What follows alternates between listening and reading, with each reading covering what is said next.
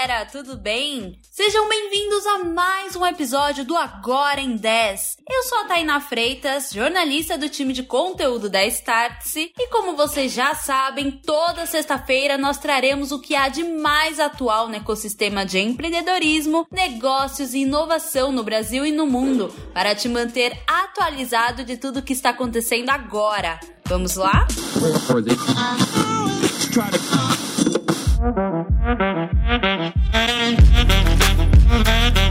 Se você mora em São Paulo, provavelmente já viu alguma ou muitas lojas OXO. E assim como eu, também deve ter se perguntado a origem da marca. Bom, a OXO é uma rede mexicana que aterrizou em terras tupiniquins através da Raizen, que é a mesma dona dos postos Shell. E ela vem se destacando não pela tecnologia em si, mas pela proximidade física com os consumidores. Por estar sempre próxima, um de seus slogans, inclusive, e não oferecer fricções na hora da compra, até mesmo o pãozinho de padaria pode ser comprado de forma rápida, escolhido pelo próprio cliente na estação específica, a marca já está se tornando conhecida pelos brasileiros. É essa mesma conveniência que as lojas autônomas buscam oferecer, por exemplo, mas este é um modelo que ainda não deslanchou no país. Por aqui, de loja autônoma, nós temos a Zait, disponível em São Paulo, Distrito Federal, Bahia e outros estados, mas a adoção do novo formato acontece de forma lenta. Mas isso não acontece apenas com a Zait. No caso da Amazon, o plano inicial da Amazon Go era de abrir 3 mil lojas até 2021 nos Estados Unidos, mas hoje existem cerca de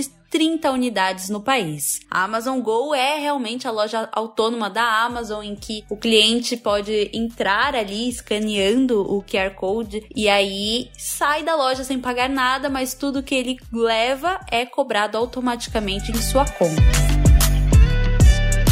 que o caso da Oxo nos ensina sobre as novas tendências do varejo físico? Que o varejo está sim mudando, mas alguns pontos permanecem o mesmo. A conveniência sempre será uma prioridade para os clientes, seja de forma online ou física, e ela não deve ser necessariamente apoiada apenas em tecnologia. O básico continua funcionando sim. Além disso, por ser trazida pela Raizen ao Brasil, a empresa leva a expertise que acumulou ao longo dos anos nas lojas de conveniência dos postos de gasolina. A novidade acaba fortalecendo ainda mais o negócio da Raizen em si, pois traz uma diversificação de receita importantíssima, principalmente a longo prazo, em que os postos de gasolina deverão mudar muito para atender a nova demanda de mobilidade elétrica.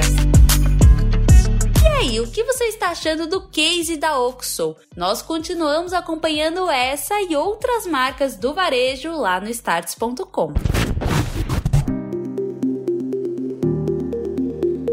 vamos para o Startup em um Minuto. O quadro é um oferecimento da CapTable.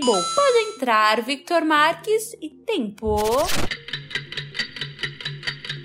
Na semana passada, a Ciclo Orgânico Cleantech, que possui o maior serviço de coleta de resíduos para compostagem por assinatura do Brasil, fechou uma rodada de investimento de um milhão de reais na plataforma da CapTable em 24 horas, alcançando um sucesso surpreendente. Com esse feito, a CapTable volta a emplacar uma captação em tempo recorde, contrariando o momento do mercado de investimentos como um todo e demonstrando a força da comunidade da CapTable e da startup. E não foi só isso. A Simple Co, que fez uma captação no final do ano passado, adquiriu a sua principal concorrente, a Clowkey, também na semana passada a fim de se tornar a maior foodtech no modelo de Dark Kitchen na América Latina. Acesse captable.com.br, cadastre-se e confira as oportunidades disponíveis na aba Lançamentos.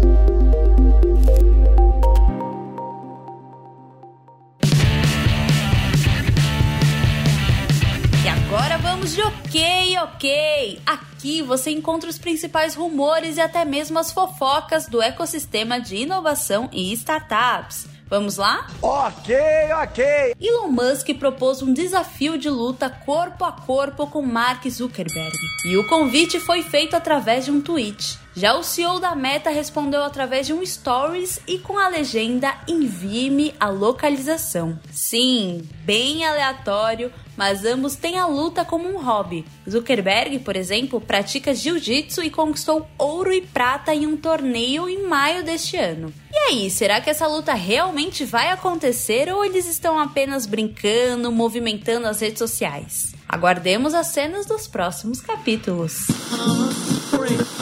Simple. E vamos ao nosso termômetro da semana. Tá quente! AWS e inteligência artificial.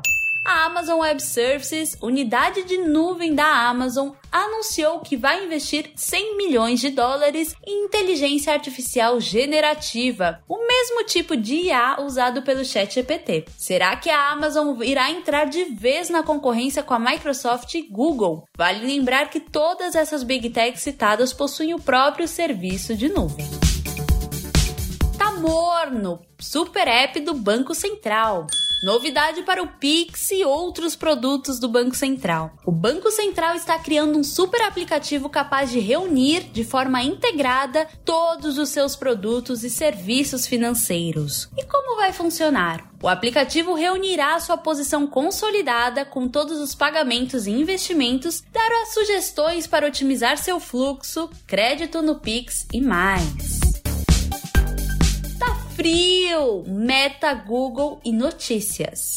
O Canadá aprovou uma lei que exigirá que as plataformas digitais paguem as editoras de jornais. Chamada de Lei de Notícias Online, ela foi elaborada para garantir que empresas como a Alphabet Holding do Google e a Meta realizem acordos com empresas de mídia para pagar aos veículos de comunicação por links para no conteúdo noticioso. Em resposta, a Meta anunciou que irá encerrar esse serviço no país.